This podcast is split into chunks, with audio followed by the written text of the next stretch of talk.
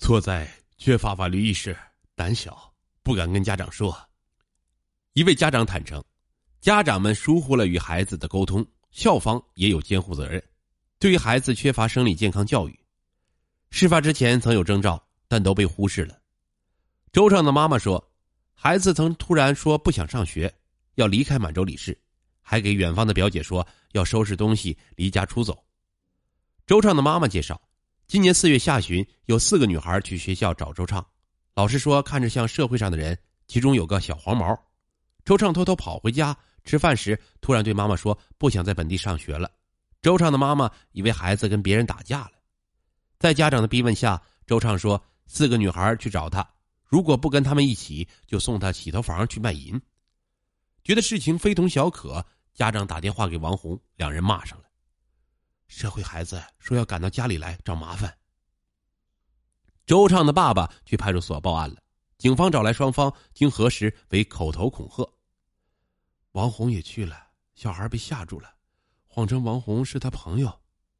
周畅的妈妈说：“孩子嘴严，如果不怕那几个小姑娘，这事儿早就揭开了。”像多数性侵案一样，四名女生对于被性侵长期保持沉默，除了暴力威胁外。他们还羞于启齿，胡云说：“不敢说，怕告诉老师后，王红他们知道了往死里打，通知爸妈又会骂我。”吴越表示：“这不是光彩的事儿，怎么能对外去说呢？”外向型的性格让胡云守不住秘密，每次被性侵，胡云都会告诉李丽。在李丽的印象中，胡云是个开朗的女孩，爱开玩笑，特别爱笑。喜欢玩手机聊 QQ，如今胡云长时间一动不动，瞪着眼睛，让家长特别担忧。以往每次回家，胡云都主动扑在爸爸怀里，现在见了爸爸，头也不抬。家属称，见了三十多岁的男子，手心脚心都是流汗。去年年底，胡云的爸爸在国外承包土地种植蔬菜，今年胡云的母亲也赶过去，胡云被寄托给小姨照料，成为留守儿童。如今，胡云爸爸的种植园疏于打理，血本无归。在遗书中，胡云也坦诚：“我想处对象，因为我缺少爱。”李丽表示，事发之后，学校组织所有女生通过校园直播平台上了性教育课。老师说，未成年人发生性行为危险，容易得病。根据中国少年儿童文化艺术中心基金会女童保护基金统计，二零一五年。全年媒体公开曝光的性侵儿童十四岁以下案例三百四十起，平均每天曝光零点九五起。女童保护认为，性侵具有隐蔽性，性侵者的施害行为具有长期性，如果不及时发现、及时报警，就可能延续时间长，危害更多儿童。发生这样的事儿，教育有问题，家长、学校都有问题，这是不可否认的。胡云所在学校校长认为，如果想追究责任，家长可以走正常法律程序起诉学校。这位校长提出，学生在遭遇性侵后应该默默承受，等判决结果，如果不服判决再上诉。胡云的爸爸则表示，如今为了维护权益而上访，对多数人看来都在加重侮辱，但我总得找个说理的地方。从报案至今一个多月，官方未对外通报这则性侵案。据查阅，仅当地市人大对涉案的石学和作出回应。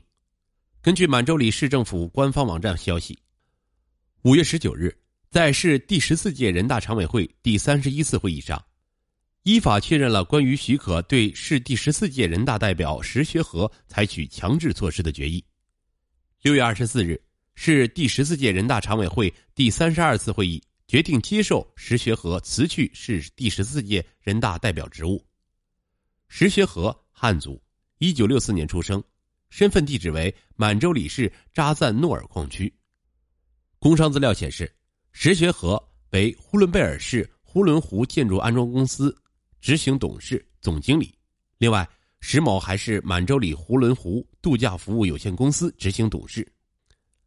另据调查，四名女生发生性侵的主要地点满洲里福润星酒店，由石学和的儿子石磊。任执行董事、总经理，石学和为实际控制人。四名女孩均能一眼认出身份证照片正是性侵者石学和。女孩们描述，石学和穿西装、白衬衫，有肚腩，头发往后梳，长得丑。王红告诉四名女生，在石学和面前一定要说学习好是处女，老姨喜欢学习好的孩子。四人都表示，石学和在与女孩发生性关系过程中没有戴避孕套。案发后，石学和家属派人跟胡云家属协商，希望六十万私了，被家属回绝。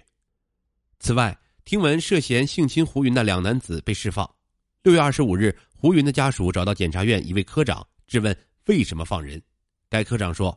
石学和达到了批准逮捕的标准，另外两人证据不足，退回公安机关补充侦查，处于取保候审阶段。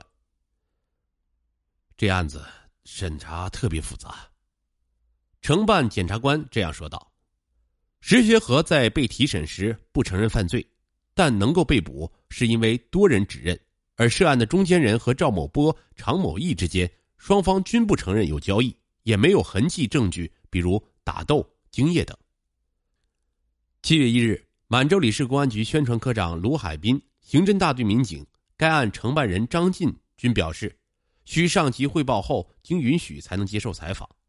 卢海滨表示，这个事儿比较敏感，采取保守的原则，未对外通报。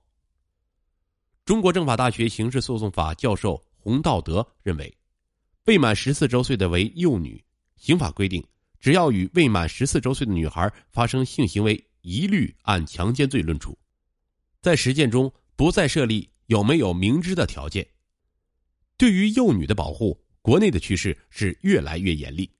洪道德还认为，如果有两名以上受害者指控同一人性侵，互相印证，至少应该对被告人采取强制羁押，而不应该取保候审。同时，可以结合监控，让被告人交代不在场的证据。